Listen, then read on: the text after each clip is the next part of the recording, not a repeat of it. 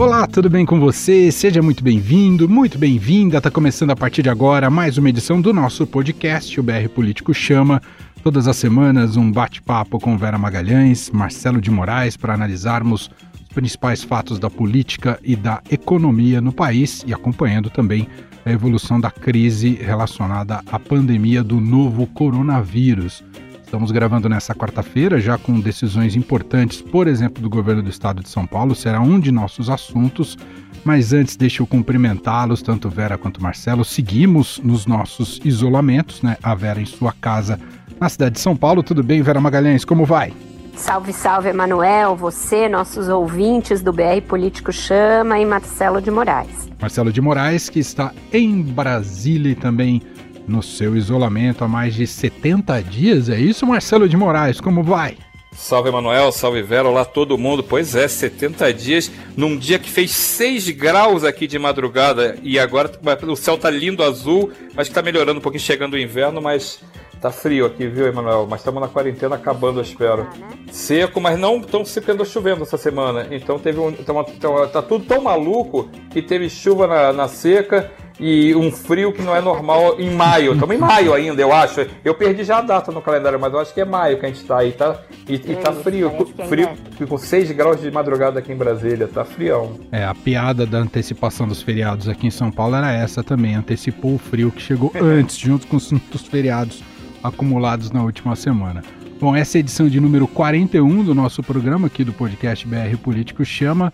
A gente vai debater alguns assuntos, como eu disse, relacionados à pandemia do coronavírus e as decisões ah, relacionadas à quarentena, isolamento social, especialmente o que foi decidido aqui no estado de São Paulo, ainda nessa quarta-feira. Vamos falar sobre a questão do emprego, a questão do Ministério da Saúde que segue sem um comando e a gente começa ah, dentro de uma linha mais política e polícia, falando sobre as operações da Polícia Federal, duas operações importantes, tanto ontem quanto hoje. Ontem, mirando o governador, entre outras, uh, outros alvos, o governador do, do, estado do Rio de Janeiro, Wilson Witzel, e a de hoje que mira aliados do presidente Jair Bolsonaro.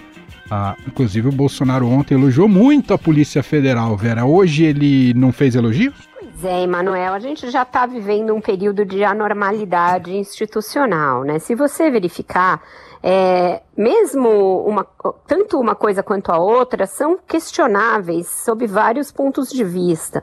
A operação de ontem, batizada de Operação Placebo, atingiu o governador do Rio, Wilson Witzel, poucos dias depois de ter havido a troca da superintendência no Rio, o comando da, da PF nacionalmente e o Ministério da Justiça.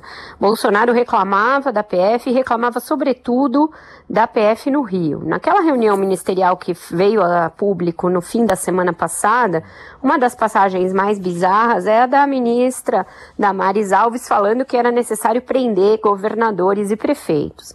E na véspera da operação da PF, na véspera da operação Placebo, a deputada Carla Zambelli deu uma entrevista à Rádio Gaúcha falando que viriam operações contra governadores, e aí ela falou em governadores especificamente, e que seria uma operação Covidão, é um termo também usado por outro deputado bolsonarista, Felipe Barros, nas redes sociais. Então, tudo isso leva a crer que havia uma boa dose de vazamento de informação, de circulação de informação de que a PF já estava atrás do governador Wilson Witzel. Sim, é, houve uma autorização do STJ, do Supremo Tribunal de Justiça, para a realização da operação. E sim, ela foi pedida pelo procurador Augusto Aras.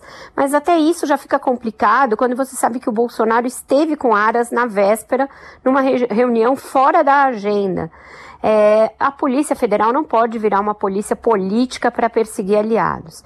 E aí, nesta quarta-feira, a gente tem outra operação, já estava previsto isso, a gente mesmo já falou daqui, aqui, que esse inquérito das fake news, inquérito do Supremo Tribunal Federal, conduzido pelo ministro Alexandre de Moraes, teria diligências, teria diligências contra deputados bolsonaristas. Inclusive, essa foi uma das razões alegadas pelo próprio Bolsonaro para fazer a troca na PF. Falou mais uma razão para a troca numa mensagem mandada para o Sérgio Moro. Mas e esse inquérito? Será que esse inquérito é, a gente pode comemorá-lo como sendo algo positivo? Pode até ser que ele chegue a coisas importantes, a crimes e realmente a uma rede criada para propagar fake news, mas na origem, esse inquérito é um inquérito sigiloso, aberto pelo presidente Dias Toffoli, entregue ao Alexandre de Moraes sem sorteio de relator, sem o Ministério Público e que vale para quase tudo e, e, já serviu inclusive para censurar a imprensa e não tem data para acabar, já foi prorrogado indefinidamente. Então não é um inquérito 100% transparente, não é um inquérito que esteja claramente previsto na Constituição, ele está previsto no regimento do Supremo, mas não se sabe se esse capítulo foi recepcionado pela Constituição e ele já foi questionado pelo próprio Ministério Público. Então, sim, eu sou uma das que mais cobram que as instituições reajam aos arbítrios do Bolsonaro, mas se reagir a um arbítrio com outro, é algo que também não nos coloca num bom lugar. É, então, eu tenho sérias dúvidas sobre o prosseguimento desse inquérito e se ele é plenamente defensável, tendo a origem que tem e, e esses vícios é, de formação que ele tem. Isso deve aumentar, Marcelo de Moraes, a pressão sobre o Supremo Tribunal Federal. Isso nas redes sociais já é bastante evidente, deve energizar ainda mais a ala bolsonarista. Uh, e me chama a atenção que nos mandados dessa quarta-feira, sabe quem está lá, Marcelo de Moraes, de novo? Roberto Jefferson. A PF bateu na porta do Roberto Jefferson de novo, Marcelo. Esse aí já é velho conhecido, né? Não deve ter precisado muito trabalho para encontrar o endereço, devia estar no registro, né? E ele tem, é, é, é, assim, é, você, eu, eu, queria primeiro assim, lá embaixo tudo que a Vera falou agora, porque os, as duas operações, tanto a de um dia, a da placebo e a de hoje, que faz, não é uma operação da PF com nome bonitinho, porque é o, é o inquérito do que está correndo no Supremo sobre sigilo de justiça, segredo de justiça. Então, é, é, esses dois movimentos de investigação, eles têm muita coisa que a gente tem que ficar com o pé atrás. essa investigação de hoje, por mais que a gente defenda combate às fake news, com, é, que saiba que os caras estão fazendo um monte de barbaridade nas redes sociais, fazendo um monte de barbaridade na rua. Tudo isso, é, eu queria que esse incrível fosse um pouco mais transparente, porque assim, ele é quase como uma coisa que ninguém sabe direito qual o alcance, se vale para quem, vale para vale todo mundo, qual é o critério.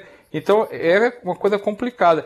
E é, o, o de ontem também, é, por mais que possa ter irregularidades envolvendo o, o governo do Witzel, a gente também não. Eu, eu, claro que ele ia reclamar que está sendo perseguido politicamente, porque você tem toda um, uma coisa sendo construída dentro do governo de que ele é um inimigo, ele persegue a família do presidente, ele está falando mal do. ele está querendo botar o, o, Flávio Bolsonaro na cadeia. Tudo isso foi feito, é a troca da PF.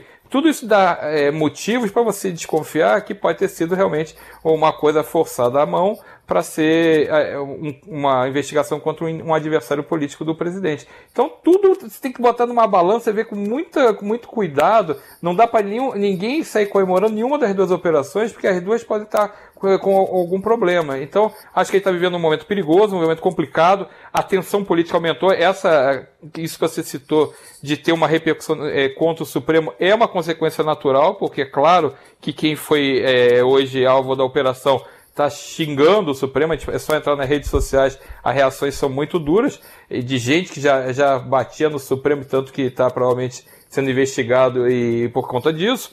Mas você não, tudo piora o clima político no país. Tudo leva a, a uma tendência do, das, das, dos espíritos ficarem cada vez mais irritados, da, do clima ficar cada vez mais beligerante. A gente teve nessa, na terça-feira, a gente está gravando na quarta, um discurso do presidente da Câmara, Rodrigo Maia, em que ele faz de novo um chamado à, à pacificação, vamos com calma, vamos ter harmonia, vamos procurar o, o nosso grande desafio é o coronavírus, com que eu concordo, e mas que mostra que a tensão está muito no ar. Então vai ser sempre um, um, um, problema enquanto não houver essa pacificação de fato. E hoje, com a operação que foi feita pela PF contra o governador Wilson Witts e outras pessoas envolvidas na suspeita de fraude nos recursos do coronavírus, né, para combater o coronavírus no Rio, e com essa operação de hoje contra a fake news, você só tem pessoas ficando cada vez mais irritadas, os ânimos cada vez mais alterados. É difícil você imaginar uma trégua política, é difícil imaginar que tenha foco hoje do governo é, no combate ao coronavírus ou no combate aos problemas da economia. É difícil você imaginar que as pessoas vão estar centradas nas coisas que realmente importam e, e que não são a, a, briga política nem a disputa política que hoje está sendo travada entre esses dois lados. Então eu acho que é importante que realmente os, os nervos serenassem, mas eu não tenho a menor dúvida que a gente vai ter no fim de semana mais manifestações contra o Supremo, mais manifestações contra o Congresso, mais gente é, beligerante dos dois lados. Vera Magalhães, Veja, em... Emanuel, diga, só, diga. só completando algumas coisas aqui. É, as duas operações, elas provavelmente têm sim razão de ser está é, tá meio evidente que houve superfaturamento em contratos de hospitais de campanha no Rio de Janeiro. E que o Rio de Janeiro, a gente sabe, tem sido aí um palco constante de fraudes, de corrupção por parte dos governos, dos governadores. Então, provavelmente há muitas razões para se investigar o Wilson Witzel. Mas que isso seja feito nas semanas depois do presidente ter um chamado de esterco numa reunião ministerial, sendo ele adversário político político da família Bolsonaro. O presidente tendo acusado Witzel de perseguir sua família por meio da Polícia Civil e da Polícia Militar do Estado, e querendo dizer que não ia permitir que a Polícia Federal ficasse sendo usada para ferrar sua família, ele não usou exatamente esse termo, e os seus amigos. É, e a deputada Carla Zambelli tendo falado isso, que por ela se chamaria Operação Esterco, quase comemorando, você já desvirtua o caráter que era, assim, é, provavelmente correto da operação. Da mesma maneira, não há dúvida que, sobre todas as pessoas listadas no inquérito do Alexandre de Moraes, há várias razões para se é, investigar. É, são empresários que já admitiram que financiam atos contra a democracia, são é, supostos formadores de opinião que têm recebido do governo, da SECOM, para é, fazer um trabalho para o governo e de é, destruição de reputações de outras pessoas, são deputados federais que usam o um mandato, inclusive assessores, deputados estaduais também, para fazer é, esse, essa destruição de reputações. Então você tem um arcabouço que inclusive já foi legitimado de, em certa medida pela CPI das fake news, mas que sofre desse vício de origem de um inquérito que já foi usado até para censurar uma capa da revista é, Cruzoé, porque ela trazia o presidente do Supremo Dias Toffoli. É, então essas coisas não podem ser minimizadas, porque a forma sim importa. É, não podemos dizer que, é, em, em razão do que se quer obter, todos os meios são válidos, porque isso já é, depõe contra a democracia que está sob risco em várias outras frentes, né? Perfeito. Marcelo de Moraes, para a gente fechar o assunto, bom, e deixa eu avisar que agora o Marcelo de Moraes segue com a gente aqui no podcast por telefone. Tivemos um problema técnico com a nossa conexão que permitiu ouvi-lo com a voz um pouco mais cristalina, mas o telefone também está bem perceptível, só muda um pouquinho a, a qualidade do som em si. Uh, mas segue com a gente aqui no programa no BR Político Chama. Uh, a minha pergunta, Marcelo, é, entre o último programa e este, tivemos a tal reunião ministerial, o teor dela divulgado. Ah, como é que está o presidente após esse fato? Ele está mais enfraquecido, fortalecido, segue igual? Qual é a avaliação que a gente pode ter do presidente pós-reunião?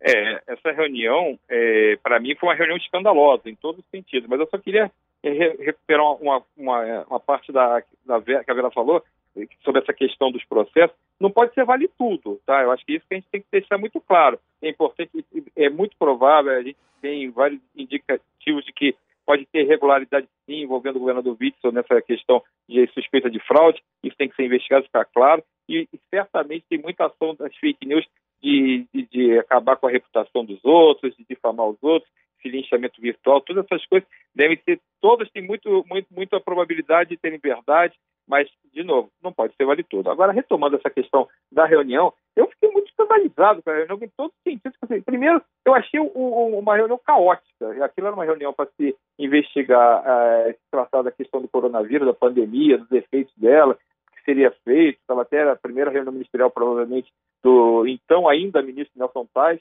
E um, um caos em, em, termos de reunião, não tem nada organizado ali. Então você vê, faz muito sentido entender por que tem tanta dificuldade do governo combater essa uma estratégia global para combater o coronavírus.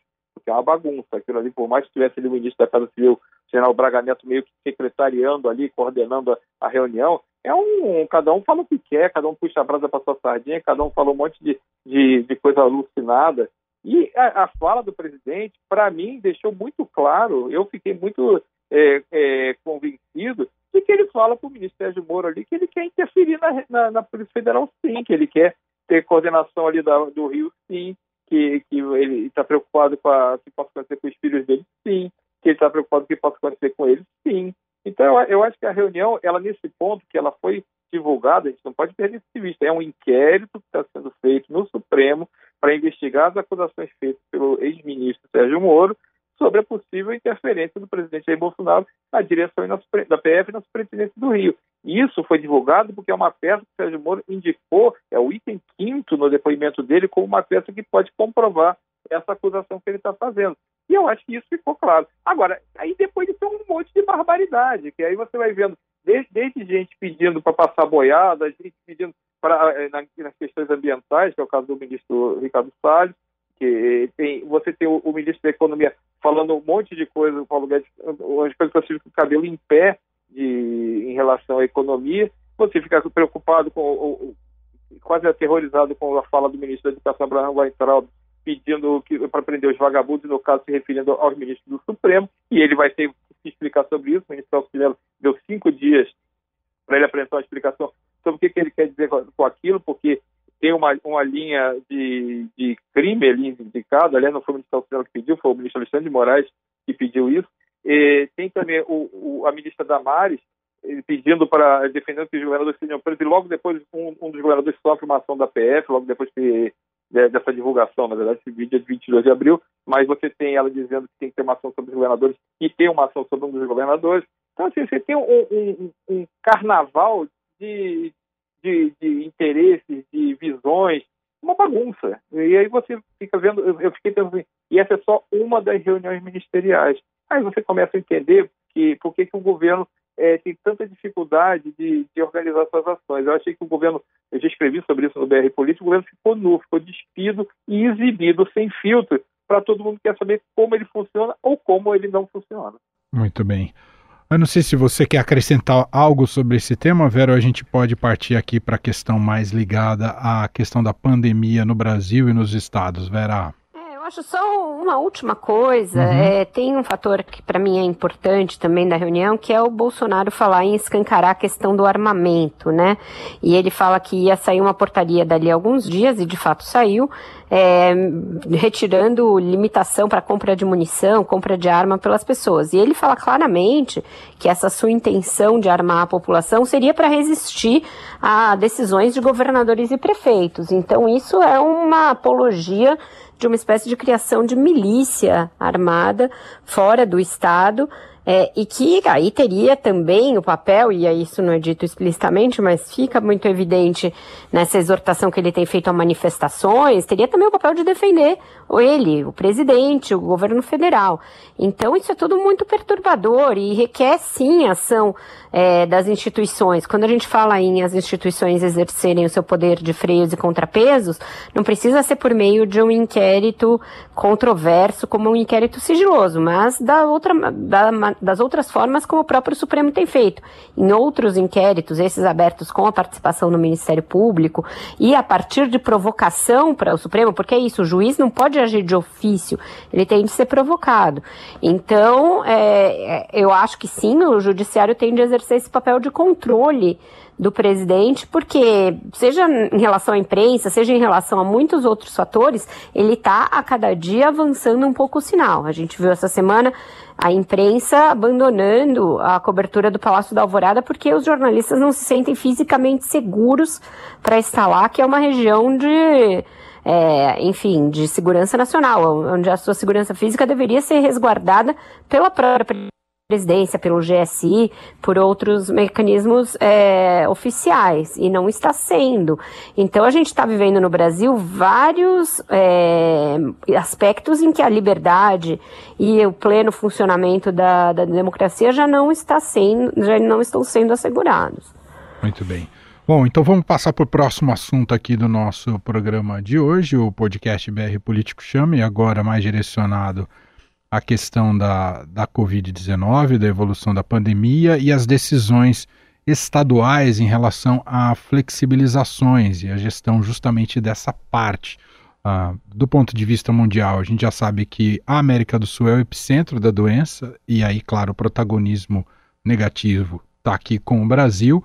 E se a gente, como se fosse uma boneca russa, né, fosse tirando, São Paulo é o epicentro também uh, do país em número de casos e número de mortes.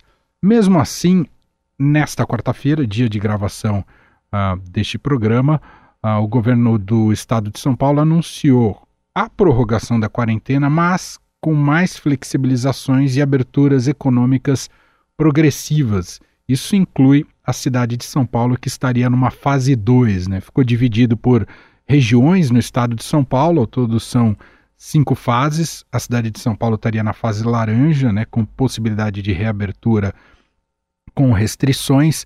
Uh, essa definição permitiria, por exemplo, a abertura de atividades imobiliárias, concessionárias, comércio e até shopping centers. Como a gente está, o foco inicial é aqui em São Paulo, vou começar por você, Vera, depois a gente entende com o Marcelo como é que está em Brasília, mas como é que você avalia, claro que a notícia acabou de sair, mas como é que você avalia essa decisão do governo de São Paulo? Uh, é uma decisão talvez motivada por muita pressão do setor econômico, Vera? Eu acho que do setor econômico, da sociedade, portanto, de pesquisas de opinião que devem estar mostrando que a sociedade já está um pouco aflita com o confinamento e muito dos prefeitos, Emanuel. O que eu apurei é, aqui junto ao governo do estado é que havia uma pressão violenta de prefeitos que vão enfrentar eleições municipais nesse ano e que já queriam a flexibilização da quarentena em várias regiões. É, se já é muito arriscado você flexibilizar no estado que é o epicentro da pandemia, eu acho totalmente injustificado e descabido incluir a capital de São Paulo nesse, né, nessa lista. Você veja, é, a gente tinha até semana passada a ideia de rodízio é, mais restrito, ideia de antecipação de feriado, tudo porque a cidade estava próxima ao colapso, próxima a 90% de ocupação de leitos de, de UTI. Aqui na capital é também o epicentro dentro do estado, é onde se concentra a maioria das mortes, se concentra a maioria dos casos. E você fazer um bolsão laranja na capital de São Paulo, enquanto todo o entorno ali, a Grande São Paulo e a Baixada Santista, estão é, ainda com um isolamento mais radical, a, nível vermelho, que é o nível de atenção máxima, não tem sentido algum. A cidade de São Paulo é o principal polo é, desse cinturão que está todo vermelho em volta. Então aí você passa a, a realmente acreditar que tem uma motivação política para essa liberação, pelo fato de o prefeito Bruno Covas ser do mesmo partido do governador e de a pressão aqui é, das classes é, políticas e, e empresariais está muito forte. Eu acho que a gente pode ver um efeito muito danoso disso, que seria é, aumentar o número de casos, porque a gente ainda não começou a decrescer a curva, houve uma série de explanações na coletiva que ditou esse abrandamento da quarentena, de que a gente já estaria num platô, eu acho que ainda não dá para comprovar isso. Os casos têm sido altíssimos todos os dias. É, e você fazer isso neste momento pode levar que aí sim haja uma explosão do contágio, fora do controle, fora do número de leitos de, de UTI e que você tenha de fechar mais do que estava fechado até então. Veja que até semana passada se discutia a possibilidade de lockdown na cidade de São Paulo e em algumas regiões do estado. Como que do lockdown você passa para o abrandamento e libera até shopping center? Não tem uma linha lógica que ligue uma decisão à outra. É, o Dória deu toda tentativa de travestir a decisão de critérios técnicos, se cercou de médicos, se cercou de economistas, mostrou gráficos, mostrou números, mas o fato é que o que sai daí de extrato dessa decisão é um extrato político e não técnico, porque todos os epidemiologistas é, ordenavam ali, indicavam que você ainda ficaria em resguardo por mais um tempo até a curva de fato começar a baixar. Então, eu acho que é uma decisão, sim, pautada por pressão política e, e econômica, é, a qual o governador não resistiu por muito tempo, porque ele está sendo posto como um contraponto pelo Bolsonaro, e agora a gente pode ver as consequências disso é, no agravamento da epidemia. Eu espero que não aconteça, espero que eles saibam, sim, o que estão fazendo e que sejam muito criteriosos em acompanhar as curvas e voltar atrás rapidamente, se for necessário, mas eu achei a decisão muito precipitada. É importante, né, frisar antes de passar para você, Marcelo, que a maior parte dos países, é, especialmente que a gente tem acompanhado na Europa e também ocorreu assim na Ásia, é, passaram a reabrir suas cidades e seu setor produtivo depois que se chegou a números decrescentes de casos e mortes, ou no mínimo estabilização para tomadas de medidas como essas, né? E, e, é o que não se verifica neste momento no Brasil como um todo, especialmente no estado e na cidade de São Paulo. Mas me conta, Marcelo, Brasília está em outro patamar em relação a essa flexibilização, não é? É, a gente já está vivendo aqui exatamente nessa quarta-feira um dia diferente, porque já tinha começado a partir desde segunda-feira a abrir comércio, né? já tinha com todas aquelas restrições né, que, que tem falado, que com, com máscara, não pode ter aglomeração, tem que entrar é, com determinados critérios. E hoje, nessa quarta-feira que a gente está gravando, reabrem os shoppings. Isso aqui é um, vai, não vai reabrir, por exemplo, não vai ter praça de alimentação, não vai ter cinema funcionando, nada disso funciona. Vai ter que estar de máscara, vai ter é, medição de temperatura das pessoas que estão frequentando, é, não tem cabine de provação de para você provar roupa, por exemplo, não tem, esse, esse, não sei, aliás, como é que vai vender roupa sem, sem experimentar, mas tudo bem, dá para dá provar alguma coisa mas de qualquer jeito você tem um outro, o, o elevador, o estacionamento vai ter um critério de uso limitado. Então tem várias coisas para reduzir as chances de uma contaminação, mas estão reabrindo desde a tarde dessa segunda-feira. Só que eu queria lembrar, assim, vamos colocar no São Paulo. São Paulo está pensando em reabrir é, é, mais ou menos num esquema quase parecido com esse, que vai incluir shopping. São Paulo tem 6.423 óbitos com dados de terça-feira. Eu repetir, 6.423 óbitos 86.017, 86.017 casos.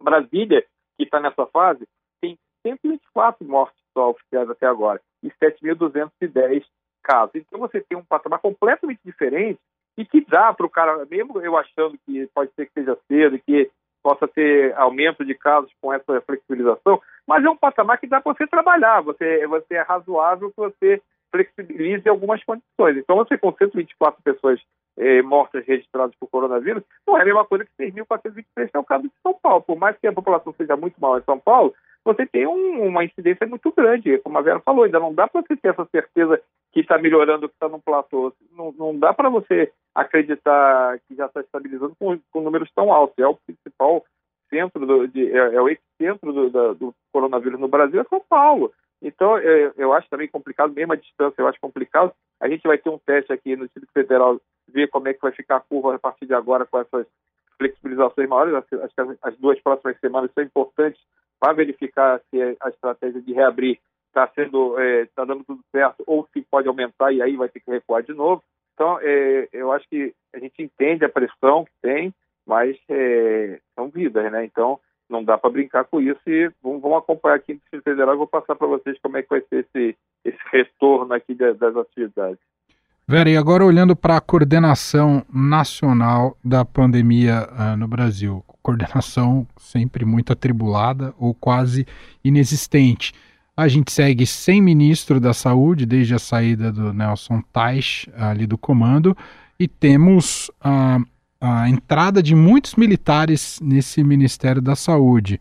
Ah, a gente pode dizer que o Bolsonaro é o, é o ministro da Saúde, Vera? Exato, você tem o protocolo da cloroquina ainda em validade, que foi editado na semana passada por, pelo ministro interino, Eduardo Pazuello, que é um general, e é um protocolo único no Brasil, é uma jaboticaba brasileira, porque a maioria dos países está justamente retrocedendo no uso da cloroquina pelo fato de que ela não tem eficácia comprovada para coronavírus e aumenta os riscos é, de problemas sérios e até morte em casos de pacientes cardíacos, é, que tenham arritmia, etc.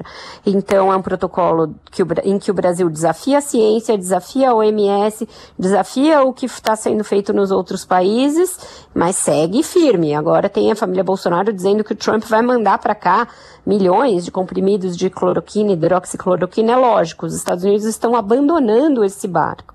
É, o Ministério da Saúde segue acéfalo e também muito militarizado, como você disse, apostando nesse protocolo, mas o Supremo Tribunal Federal é, retirou aquela, é, mitigou muito aquela MP que permitia que autoridades não fossem responsabilizadas por atos cometidos durante a pandemia. Então a gente tem que ver como vai ficar esse uso da cloroquina. Eu acho que o próprio decreto que, que instituiu esse uso pode cair, tanto no Supremo quanto no Congresso. E fora isso, Emanuel, além das operações que começaram a ser feitas pela PF, você não vê coordenação nenhuma por parte do Ministério da Saúde da pandemia. A pandemia, o Marcelo já disse, foi um assunto absolutamente lateral na tal reunião ministerial. Segue sendo assim quando tratada pelo presidente e pelo seu entorno. E a gente está no pior dos mundos. O Brasil hoje é piada no exterior, de, uma, de um lado, e visto com extrema preocupação de outro.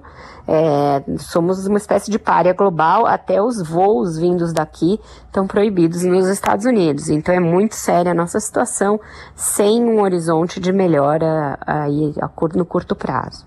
Não sei se você quer acrescentar algo exatamente sobre esse tema, Marcelo, mas queria colocar também aqui a questão uh, dos reflexos já na economia. Né? Hoje tivemos dados uh, do CAGED, eh, mais de um milhão, um milhão e cem mil vagas a menos a, a menos não, né, de demissões que, eh, que foram fechadas ah, no mês de abril. Ah, ah, não, só em abril foi 860 mil, né? 1 milhão e 100 ao longo do período da, da, da pandemia. Enfim, Isso. estamos entrando num, num buraco que era esperado, mas que demonstra que as dificuldades serão imensas daqui para frente, Marcelo. É isso, é perfeito. É, se você pegar os, os dados do CAGED, pegar março, que já tem pandemia, né? Você já, começa, já registra é, mortes, inclusive no Brasil, e a economia trava de vez, e você pegar mais abril, o saldo de perda de empregos de, com carteira assinada, 1 milhão e 100 mil pessoas. Então a gente já tinha problemas no, no, no emprego desde a crise provocada no governo Dilma Rousseff, que você tem aqueles vários trimestres seguidos de queda do PIB, a gente tendo o PIB negativo, a gente caindo, caindo, caindo, você teve um, um decréscimo muito grande de, de empregos no Brasil. Então, você, o desemprego passou a ser é, gigantesco e estava sendo recuperado a partir da entrada do Michel Temer. Você começa a recuperar um pouquinho disso, mas tem uma ascensão. Então, você registra até fevereiro desse ano, você estava tendo um saldo positivo. Em janeiro, teve um saldo positivo de 113 mil vagas. Em fevereiro, eh, praticamente dobrou isso, deu 224 mil vagas a mais.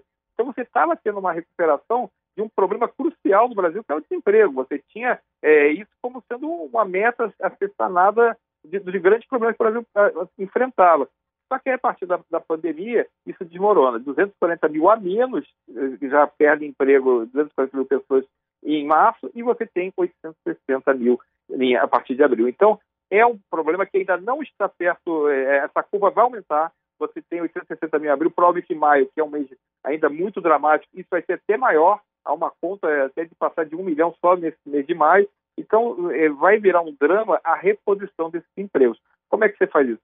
Você faz isso melhorando a economia. A economia, nesse momento, aí a gente vai naquela história: tem que salvar a vida, mas também não pode quebrar a economia é, no, no, durante esse processo. Então, vai ser um, um, um, novo mundo que o Brasil vai ter que encarar aí na frente, que é como conseguir é, proteger as vidas e recuperar a economia. Acho que o governo vai ter muita dificuldade, principalmente porque a gente está vendo esse, é, a reunião foi muito emblemática mim. O caos o que se produz ali dentro das decisões é difícil acreditar que alguém vai conseguir é, organizar um plano é, que seja minimamente razoável. Ainda mais um governo que tem muita dificuldade de agir como interventor é, nas pontas, né? de você é, é, usar a mão do Estado para auxiliar é, no momento tão difícil. O governo é um governo com perfil na economia totalmente liberal e ele vai ter que ser praticamente um, um governo é, intervencionista, desenvolvimentista. Então, eu acho que a gente vai ter um saldo muito complicado nesse ano de 2020 no, na questão do emprego. Vai virar um problema, já é um problema, já tem um drama de novo.